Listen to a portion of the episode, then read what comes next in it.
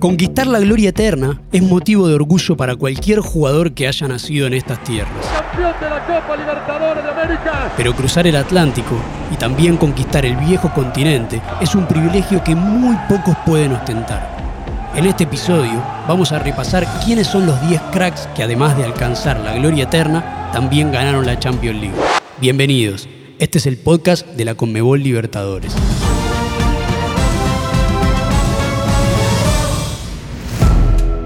Bienvenidos a un nuevo episodio de Lo Sabías, las grandes curiosidades que tiene la Conmebol Libertadores.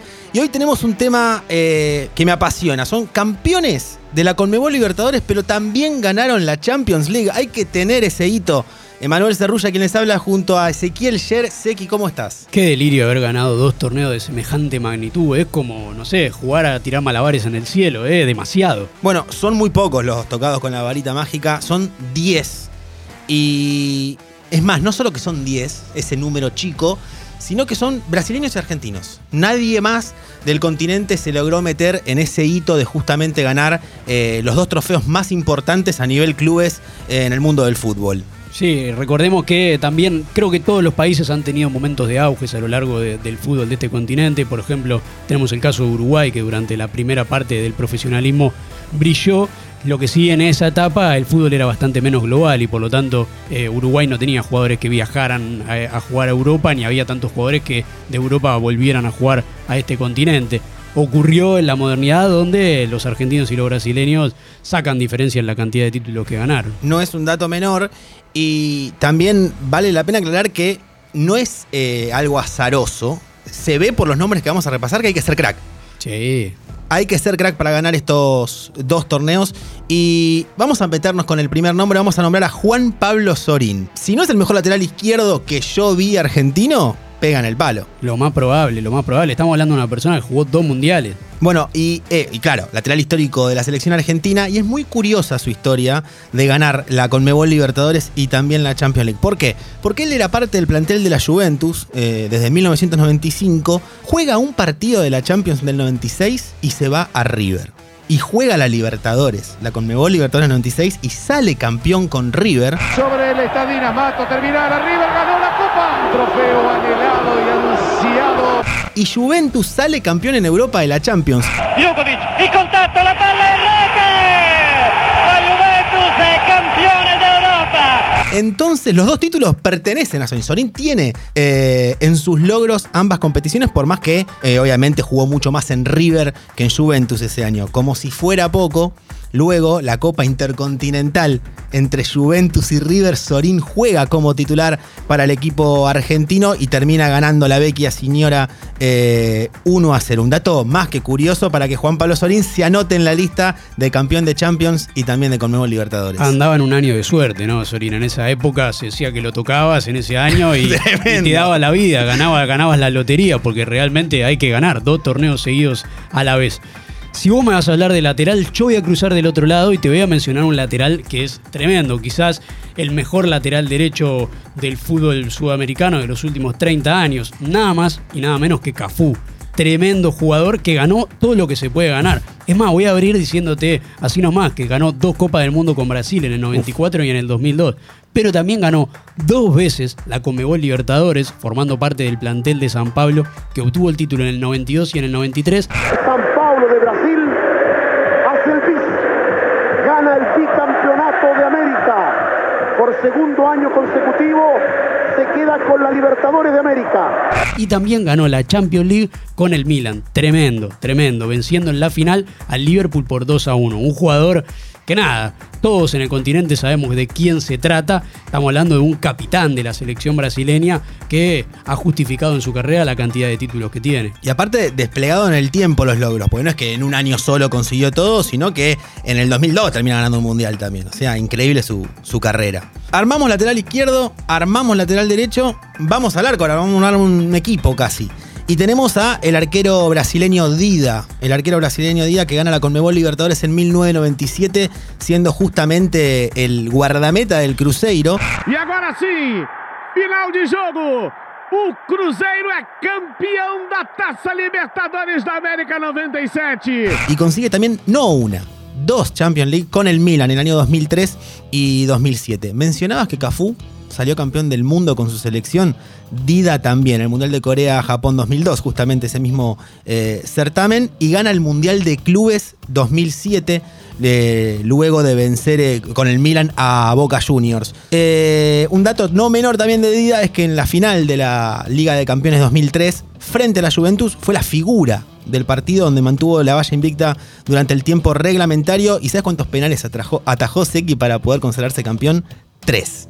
Tres penales. Va Montero. Parata! Montero, Dida!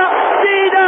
Ma fatene uno, Dio mio! Y si hablamos de la defensa, vamos a seguir completándola y nos vamos a dar cuenta también de la magnitud que tuvo el Brasil campeón del Mundial 2002, porque hay otro también, Roque Jr., uno de los grandes valores de Brasil que también ganó la Conmebol Libertadores y la Champions League. En 1999 se coronó eh, con Palmeiras, tremendo equipo de Palmeiras, y cuatro temporadas más tarde levantó la Champions League con el Milan.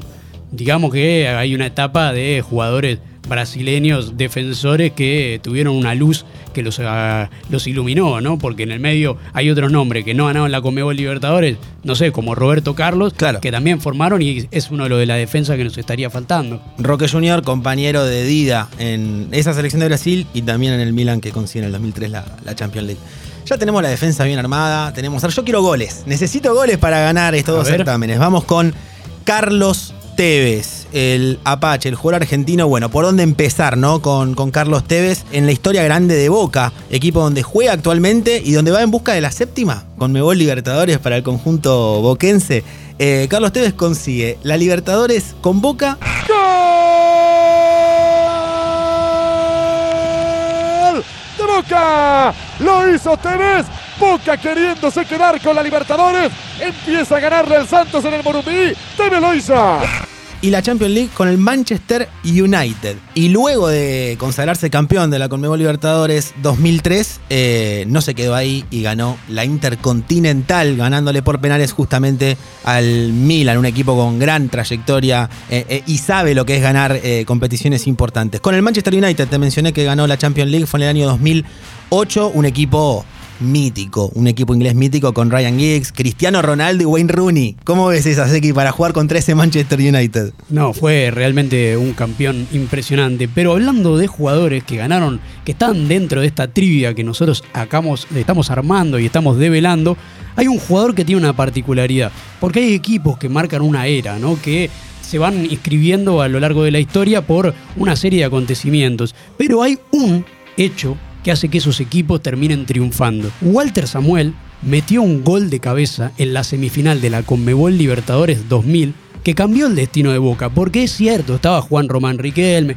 estaba Martín Palermo, estaba Carlos Bianchi en el banco, era un equipazo, pero Samuel mete ese gol y logra que Boca se enfile en la final para verle la cara a Palmeiras y después conocer toda esa historia que ya tenemos escrita y que ya todos sabemos. Allí viene el centro.